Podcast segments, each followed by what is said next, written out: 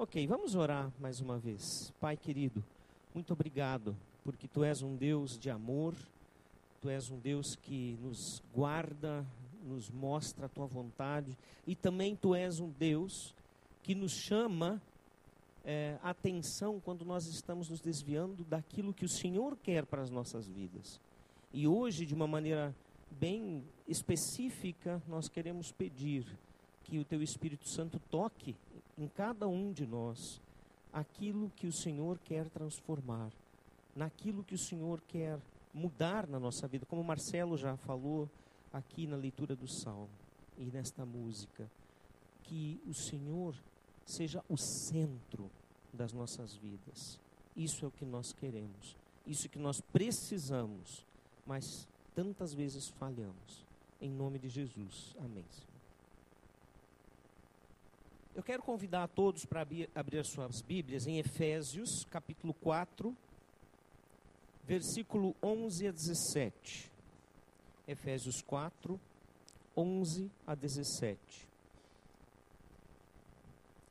Carta do apóstolo Paulo aos cristãos em Éfeso. Uma carta que se estende a nós hoje, porque é a palavra de Deus. Capítulo 4, 11 a 17, que diz assim: E ele designou alguns para apóstolos, outros para profetas, outros para evangelistas e outros para pastores e mestres, com o fim de preparar os santos para a obra do ministério, para que o corpo de Cristo seja edificado até que todos alcancemos a unidade da fé e do conhecimento do Filho de Deus e cheguemos à maturidade, atingindo a medida da plenitude de Cristo. O propósito é que não sejamos mais como crianças, levados de um lado para o outro pelas ondas, nem jogados para cá e para lá por todo vento de doutrina e pela astúcia e esperteza de homens que induzem ao erro. Antes, seguindo a verdade em amor, cresçamos em tudo naquele que é a cabeça, Cristo. Dele, todo o corpo ajustado e unido pelo auxílio de todas as juntas, cresce e edifica-se a si mesmo em amor, na medida em que cada parte realiza a sua função. Assim, eu lhes digo e no Senhor insisto, que não vivam mais como os gentios, que vivem na inutilidade dos seus pensamentos. Até aqui é o nosso texto, e eu quero então agora uh, colocar, nos colocar a par do contexto desse texto, né? E é muito interessante fazer esse exercício sempre que você escolhe. Se você está fazendo uma leitura devocional, uh, seguida num livro da Bíblia, uh, não é tão necessário isso. Você já vem fazendo isso, essa leitura, e o próximo texto já está dentro de um contexto que você vai uh, olhar naquele momento. Mas quando você é convidado a ler um texto específico, sempre é bom dar uma olhadinha em volta dele para ver qual é esse contexto. Eu quero fazer isso agora, rapidamente. Bom, o texto ele está inserido é, num contexto maior, porque a carta ela tem um propósito bem específico. No versículo 19 do capítulo 3, Paulo lhe intercede pelos cristãos, eh, desejando que conheçam a profundidade do amor de Cristo. Para quê? Para que eles sejam cheios da plenitude de Cristo. O que nós vemos ele repetindo aqui no versículo uh, 13, né? atingindo a medida da plenitude de Cristo. Ou seja, o foco do apóstolo para esses irmãos é que eles realmente conheçam Jesus, que eles conheçam o caráter, que eles conheçam a pessoa, que eles conheçam o amor de Cristo em profundidade, não em superficialidade. Aí ele segue no capítulo 4, uh, ah, ele começa a falar, o apóstolo Paulo, da unidade do corpo de Cristo. É muito interessante. E uma unidade que se dá através de um vínculo que ele diz que é o vínculo da paz. Não há como haver unidade entre nós se há discórdias, desavenças, contendas por qualquer coisa. E isso quase todas as cartas de Paulo relatam, né, entram nessa questão. E, e no versículo 3, ele lembra isso especialmente, no capítulo 4. Ele lembra que estamos unidos num só corpo, em um só espírito, que é o Espírito Santo de Deus, obviamente, numa só esperança, que é qual? A da remissão dos santos no dia da glória, quando Jesus voltar. Cantamos músicas aqui dizendo: Eu vejo o Rei da Glória vindo com o seu poder. Né? Deus está falando conosco desde as músicas. Né? Essa é a nossa uh, esperança única. É num só Senhor, que obviamente é Jesus Cristo, numa só fé, que é na obra que conduz à salvação e não tem nada a ver com a forma de expressão, em um só batismo que simboliza a nossa redenção, tendo um só Deus e Pai de todos, que é o nosso Deus. Isso tudo está no capítulo 4. E em seguida, ele fala então da vitória de Cristo sobre a morte e que ele concedeu dons aos homens. E ele está começando a entrar no nosso texto, escolhido para hoje. Né? No capítulo 4, versículo 8, ele fala isso, que ele concedeu dons aos homens. Quem? Aqui o texto sugere. Ah, aliás, aqui uh, surge né, o nosso texto, então, como falei, e ele sugere justamente que é Cristo que está dando estes dons. Sim, pela obra do Espírito que habita em nós, que confirma todo o ensino paulino a respeito dos dons celestiais. Né? Então, ele segue no capítulo 5 e 6, elaborando parágrafos uh, de como deveria ser a vivência em comunidade, como a nossa comunidade local deveria viver. As pessoas em Cristo que estão juntas, e aí ele entra nas relações pais e filhos, o tratamento de escravos e senhores, o que nós podemos aplicar é, para empregados e empregadores, obviamente com os devidos cuidados, né? E na parte final do livro, capítulo 6, versículos 10 em diante, ele então, uh, que permeando tudo que já foi dito, Paulo apresenta a realidade da luta espiritual. Né? Que nós precisamos estar preparados para essa luta. Ou seja, tudo isso que ele vem trazendo, ele termina dizendo: a nossa luta não é contra a carne ou sangue, mas é contra os poderes celestiais do mundo das trevas. Né? Então ali ele fecha dizendo: não podemos lutar e vencer sem estarmos em Cristo e usarmos a armadura de Deus. E aí ele entra na questão da armadura, que não é o nosso foco aqui hoje. Então nós vamos voltar para o nosso texto agora, que já foi lido.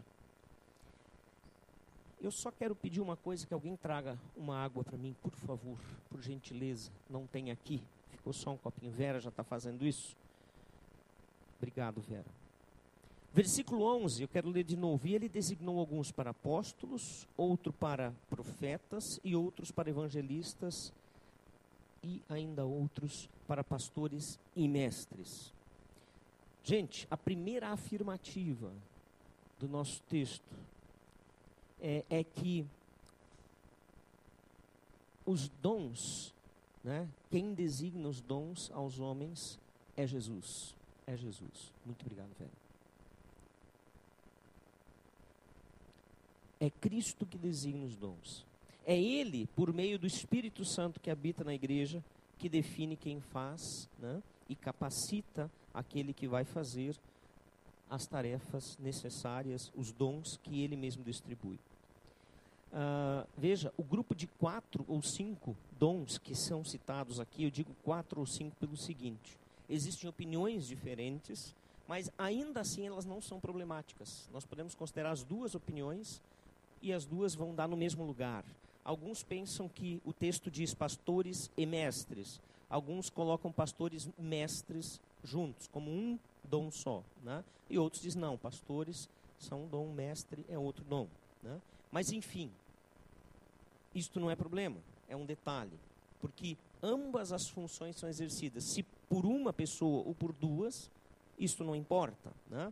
Então, eles englobam os dons de edificação da Igreja de Cristo é para o crescimento do reino de Deus. São os dons centrais, estes que ele fala aqui. Né? E nesse momento, Paulo não está focando nos dons de manutenção da igreja, vamos, dizer, vamos chamar assim, né, entre aspas, dons de manutenção do corpo, né? né? Como nós poderíamos chamar, que seriam os milagres, curas, dons de línguas, misericórdia e assim por diante. Por quê? Já vamos entender. Nós já vamos chegar lá. Isso aqui é uma introdução para o que nós queremos. Então, há um propósito maior para a igreja de Cristo do que o bem-estar da salvação individual. Às vezes, nós pecamos como igreja e muito se foi feito de errado né, ao longo eh, das últimas décadas, focando no homem quando se anunciava o Evangelho e não em Cristo. Ou seja, o ser humano precisa dizer sim para Jesus para que ele se sinta melhor, para que ele esteja bem, para que ele consiga curar algum problema de saúde, para que ele tenha prosperidade, para que ele, enfim, tenha êxitos aqui nessa vida. E não se foca naquele que é o autor e consumador da nossa salvação. E que é ele que nos dá gratuitamente, e sem ele ninguém chega a Deus. E aí as pessoas estão com as luzes sobre elas e Jesus é aquele que vem para fazer as vontades delas. Isso é um grande erro e às vezes nós podemos cometer esse erro sem querer, no automático. Simplesmente porque a gente sempre ouviu: olha, Jesus quer salvar a tua vida porque ele te ama. É verdade, com certeza é verdade. Mas o que nós deveríamos dizer é: entrega a tua vida para Jesus, Ele é o único caminho, Ele é o Deus da tua salvação. Ele é o Todo-Poderoso. Ele é o grande eu sou. E você precisa perceber que sem Ele, você não vai a lugar nenhum. Então, veja, é diferente. Nós barateamos o Evangelho, muitas vezes. E Paulo tem um propósito maior. 1 Timóteo 2, 3 e 4 diz assim: isto é bom e aceitável diante de Deus, nosso Salvador, o qual deseja que todos os homens sejam salvos e cheguem ao pleno conhecimento da verdade. O desejo de Deus é que ninguém se perca.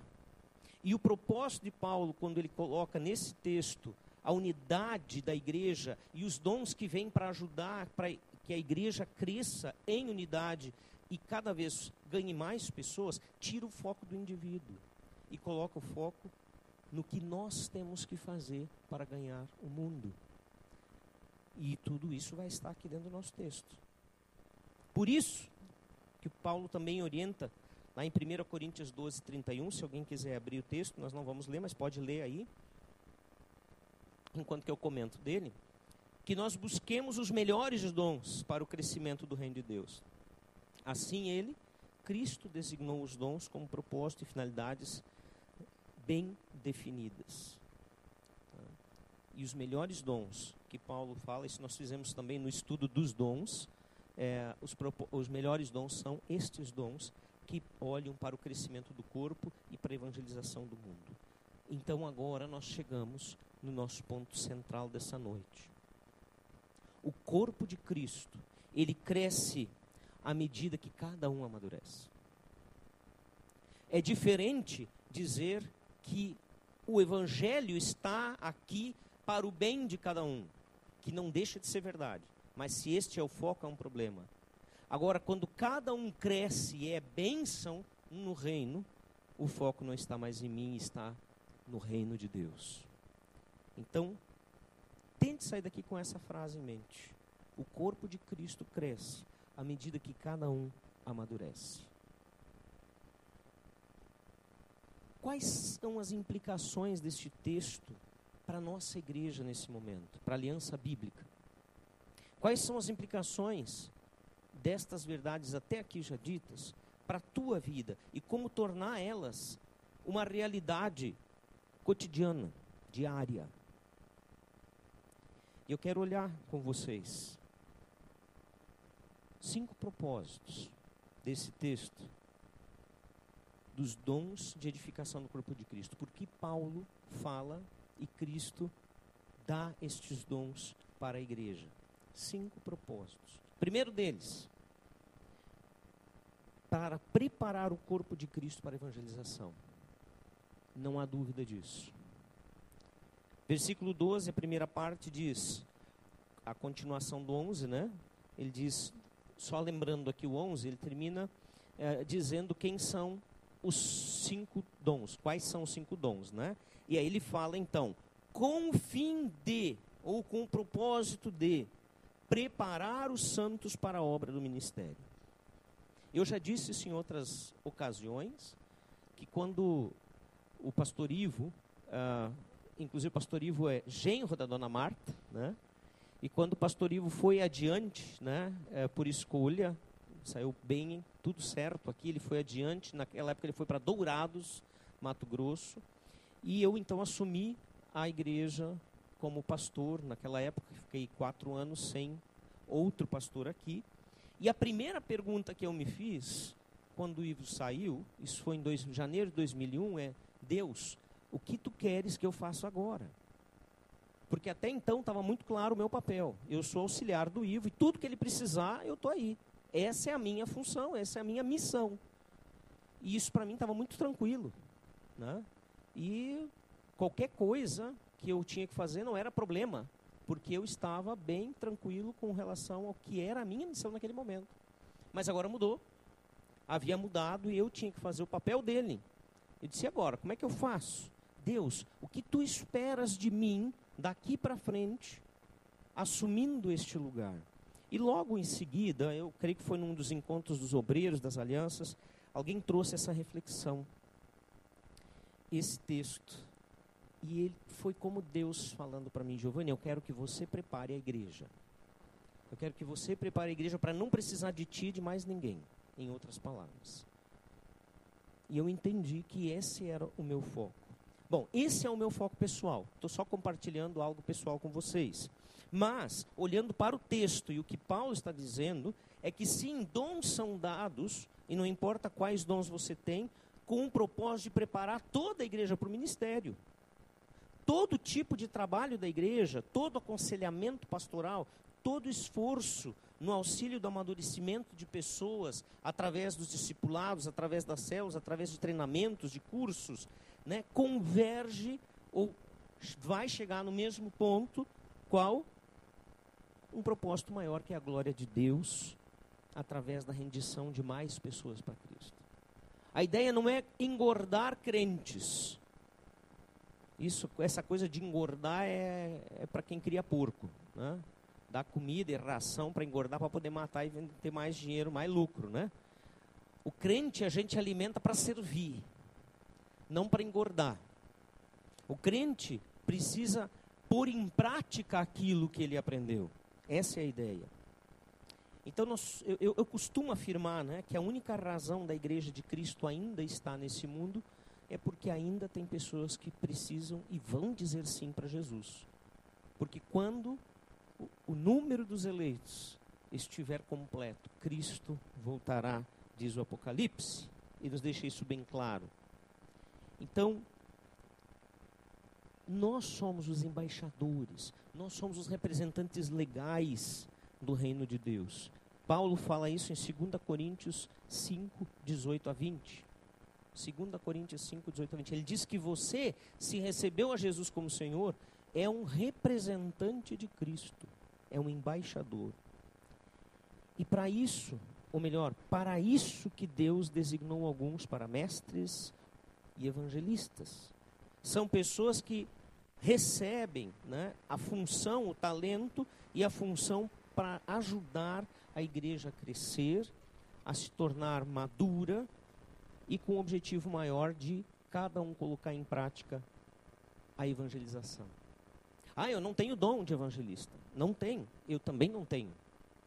Mas nós somos preparados por aqueles que têm para fazermos o melhor. Não só preparados, somos também mobilizados, motivados. É ou não é que é bom ver quando alguém que tem o dom de evangelismo está lá falando de Jesus, mostrando, testemunhando, a gente se sente também motivado a fazer. Essa é a ideia. O segundo propósito dos dons que servem para edificação aqui apresentados. É unir o corpo de Cristo na mesma fé que salva. Isso é bem interessante. Está no, na segunda parte do versículo 12.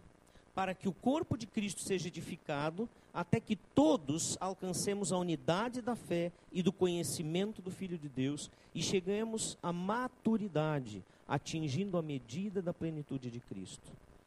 Ora, unidade na fé não significa que todos pensem da mesma maneira. Isto não significa unidade da fé. Sem ter opiniões diferentes, ou até mesmo formas diferentes de expressar a sua fé. Né? É interessante. Eu gosto de observar as coisas. Eu sou um observador. Né? E, e hoje eu estava observando aqui. Ah, talvez o nosso ambiente, quem sabe até incomodou alguns, né? ou poderia incomodar, quem sabe, alguém que viesse. Mas tinha gente sentada cantando, tinha gente de pé, deitada não vi. É, viu? Duas, bebezinho, né? Tava lá louvando com a vida. Ainda bem que foi bebezinho, né? Tinha uh, gente dançando e se mexendo, quase parecia que estava, né, né? Ó, chegou o dançarino. Esse aí estava aí ó, se reborqueando aqui na cadeira, né?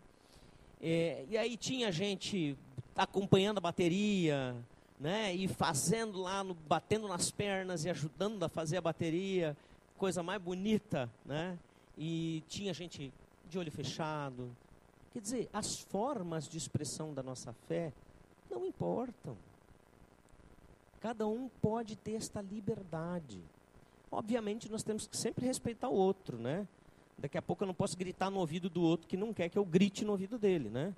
Mas isso não aconteceu. Né? São formas de expressão diferentes. Isto não significa que nós não temos a mesma fé em Jesus Cristo. A unidade na fé, ela aumenta à medida que todos prosseguem conhecendo mais e mais do Filho de Deus, que é Jesus Cristo. E sabe, se nós quiséssemos ter todo mundo do mesmo jeito, ah não, aqui na aliança se louva assim, dois pontos, e aí diz como. A gente retiraria do nosso meio a criatividade de Deus, o colorido da criatividade de Deus, que se expressa através de cada um de nós de formas diferentes. Então, uma experiência pessoal e crescente com Deus, ou seja, contínua, uh, ela não nos isola desde que nós saibamos respeitar. Ela nos leva para mais perto da unidade do corpo de Cristo. Então, partilhar mesmo a fé é vivenciá-la no dia a dia. É saber que em Jesus nós somos não só salvos, mas temos a graça de viver e recomeçar sempre de novo quando nós erramos. A plena comunhão, ela acontece quando nos respeitamos nas nossas diferenças. Mas temos o mesmo alvo de proclamar o, o mesmo amor de Jesus Cristo, que é o amor que salva. Isso é a unidade da fé. Isto é alcançar a plenitude de Cristo no sentido de conhecê-lo. Nós não vamos conhecê-lo plenamente aqui, mas andar neste caminho. Terceiro propósito dos dons é capacitar o corpo de Cristo na compreensão da sã doutrina. Capacitar o corpo de Cristo na compreensão da sã doutrina. Isso é fundamental. E eu lamento que muitas igrejas hoje em dia têm perdido essa esse propósito tem perdido.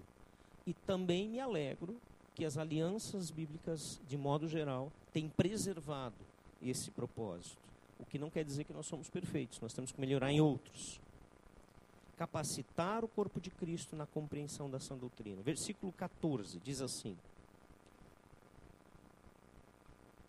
O propósito é que não sejamos mais como crianças levados de um lado para o outro pelas ondas, nem jogados para cá e para lá por todo vento de doutrina e pela astúcia e esperteza de homens que induzem ao erro.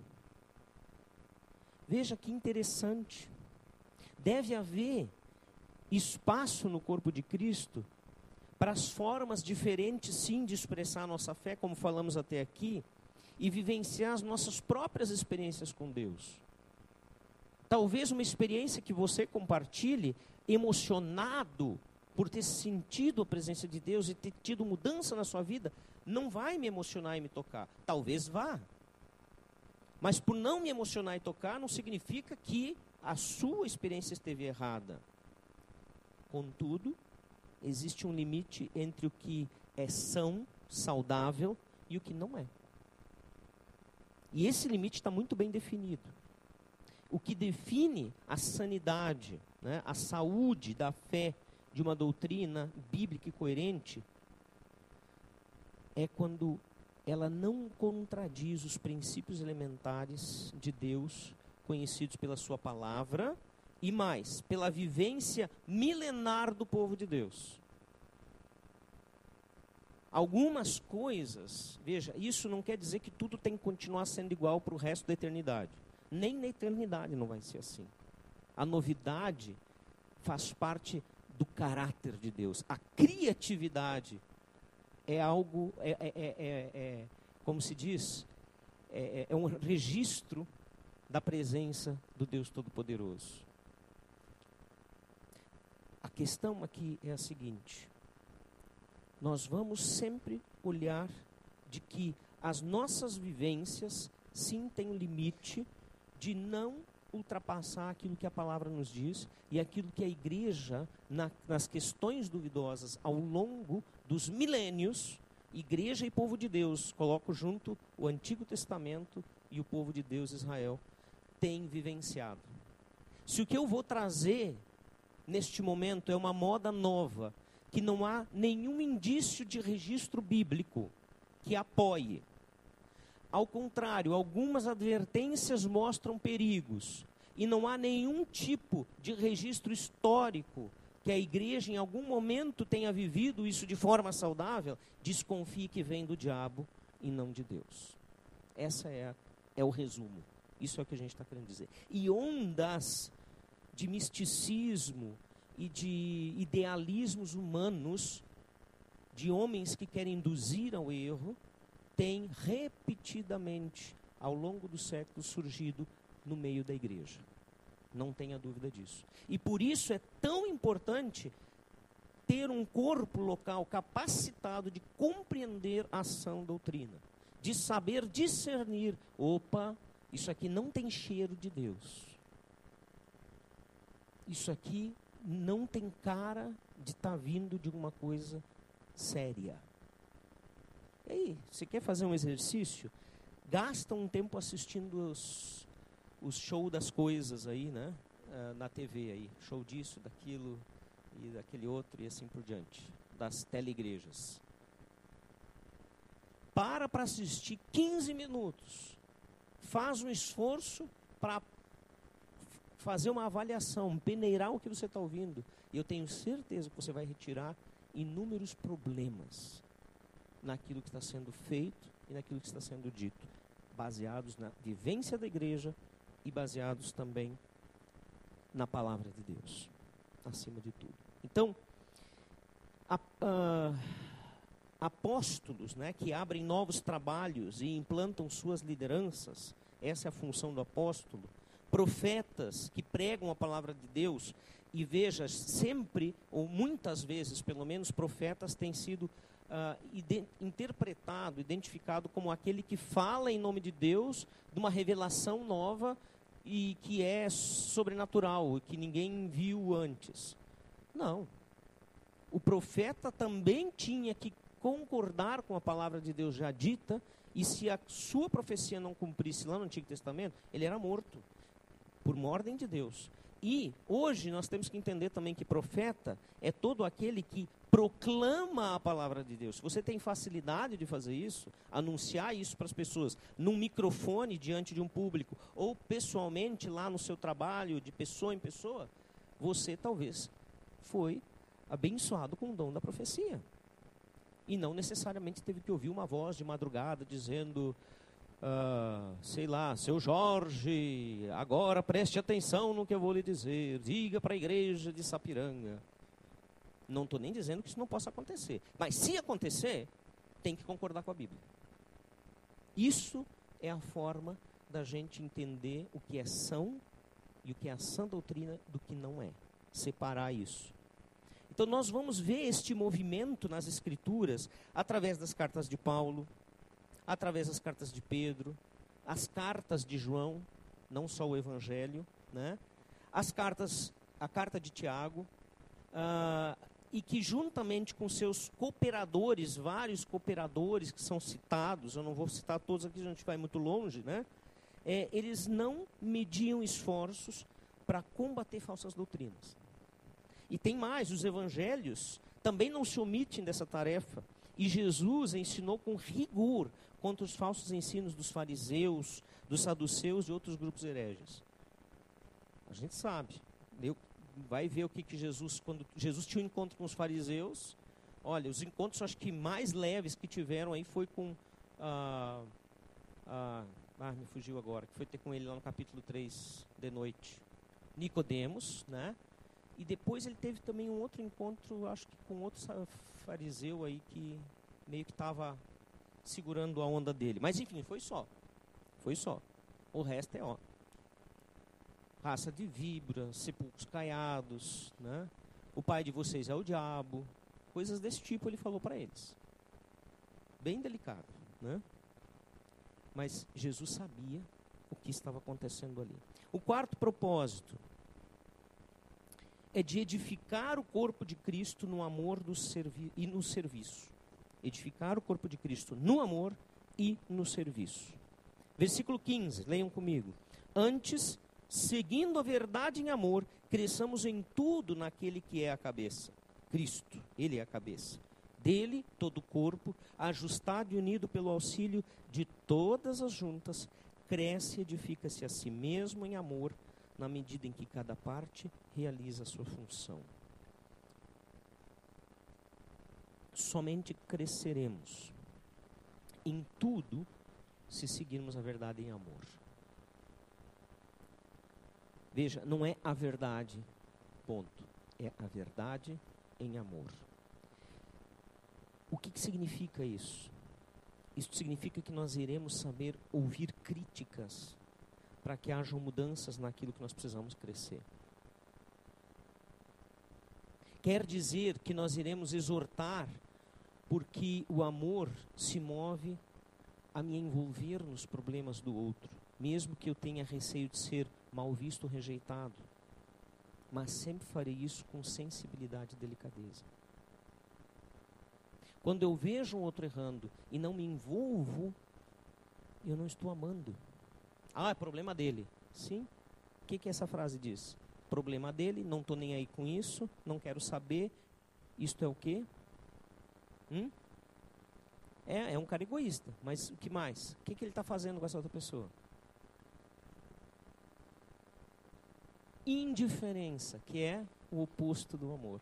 Tanto faz, é problema dele quero nem saber. Você percebe que não é só ele que peca, daí você também está pecando. Nós vamos crescer seguindo a verdade em amor. Isso nos fará estar bem ajustados uns aos outros, comprometidos em colaborar com o crescimento não só do meu próximo, mas aí então com o meio todo, com a comunidade. Unidos dessa maneira, não nos omitiremos na nossa parte, na realização de sacrifícios em amor, no desenvolvimento dos nossos talentos, dos nossos dons, naquilo que eu sou chamado para fazer, naquilo que eu percebo que há falta e eu posso contribuir quando Deus está chamando. Serviço ao próximo e ao corpo de Cristo, queridos, é sinônimo de amor atuante. Grave essa frase. Serviço ao próximo e ao corpo de Cristo é sinônimo de amor atuante. Não dá para amar sem servir. E quinto e último propósito dos dons de edificação do corpo: santificar o corpo de Cristo em sua missão. Santificar o corpo de Cristo em sua função. Versículo 17. Assim eu lhes digo, e no Senhor insisto, que não vivam mais como os gentios que vivem na futilidade dos seus pensamentos. Ora, Paulo não apenas orienta, ele agora faz mais que orientar. Ele roga, em outras versões. ele clama, ele insiste. O texto original dá a ideia de que Paulo está aqui. Gente, por favor, não vivam mais como gentios. Gentios aqui não há discriminação. Ele está dizendo que eu não devo mais viver como gentio. Não está dizendo que te afasta dos gentios. Ele vai, em muitos textos, dizer: busca os gentios para a glória de Cristo. Salva, seja meio de salvação. Mas agora ele está dizendo, ele está clamando: não façam mais como era antes. E ele faz isso em vários outros textos. Romanos, capítulo 11, 30, ele vai dizer a mesma coisa para os irmãos, irmãos, irmãos na fé de Roma. Efésios 2, 3 e 5, 8, ele vai repetir a mesma coisa. Não vivo mais como quem não conhece a Deus, em outras palavras.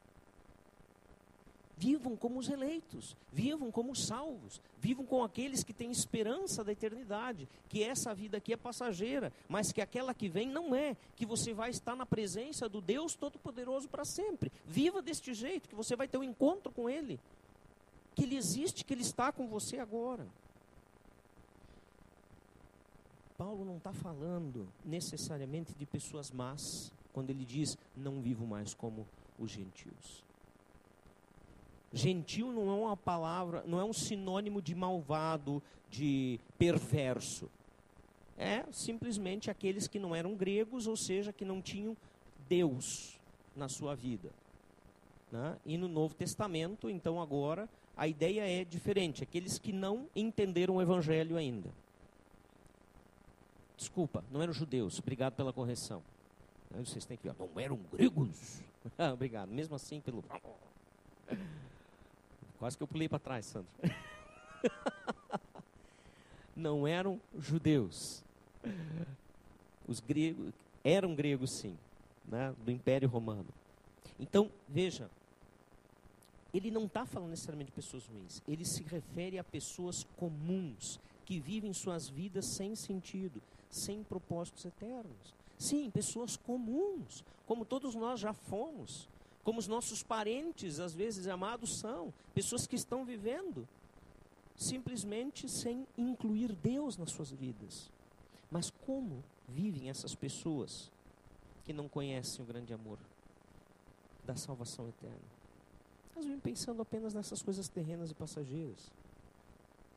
Pensam no seu próprio bem-estar, em ter uma profissão que garanta o futuro seu e de seus filhos, porque ah, a aposentadoria não garante mais. Ela nunca garantiu, na verdade, né? A gente está preocupado com as mudanças, mas me diga, você conhece alguém que teve garantia, não, a vida transformada pela aposentadoria?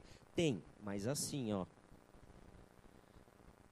São pessoas que preocupam-se em ser benquistas e bem vistas, independente se isso custa sacrificar seus valores pessoais, seus valores essenciais que vêm de Deus. São egocêntricas, têm um amor próprio né, elevadíssimo e não pensam no bem dos outros. São pessoas vazias que vivem para satisfazer, suprir e guardar para essa vida que é incerta e curta. Estas eram as pessoas gentias que Paulo está se referindo. Agora eu quero fazer uma pergunta pensando nestes gentios quantas e quantas vezes essa descrição bate comigo e contigo? Filhos de Deus. Egoístas, pensando em si mesmo, só em guardar para o futuro, trabalhar, trabalhar, trabalhar, estudar, estudar, estudar. Quantas e quantas vezes nós vivemos como os gentios viviam?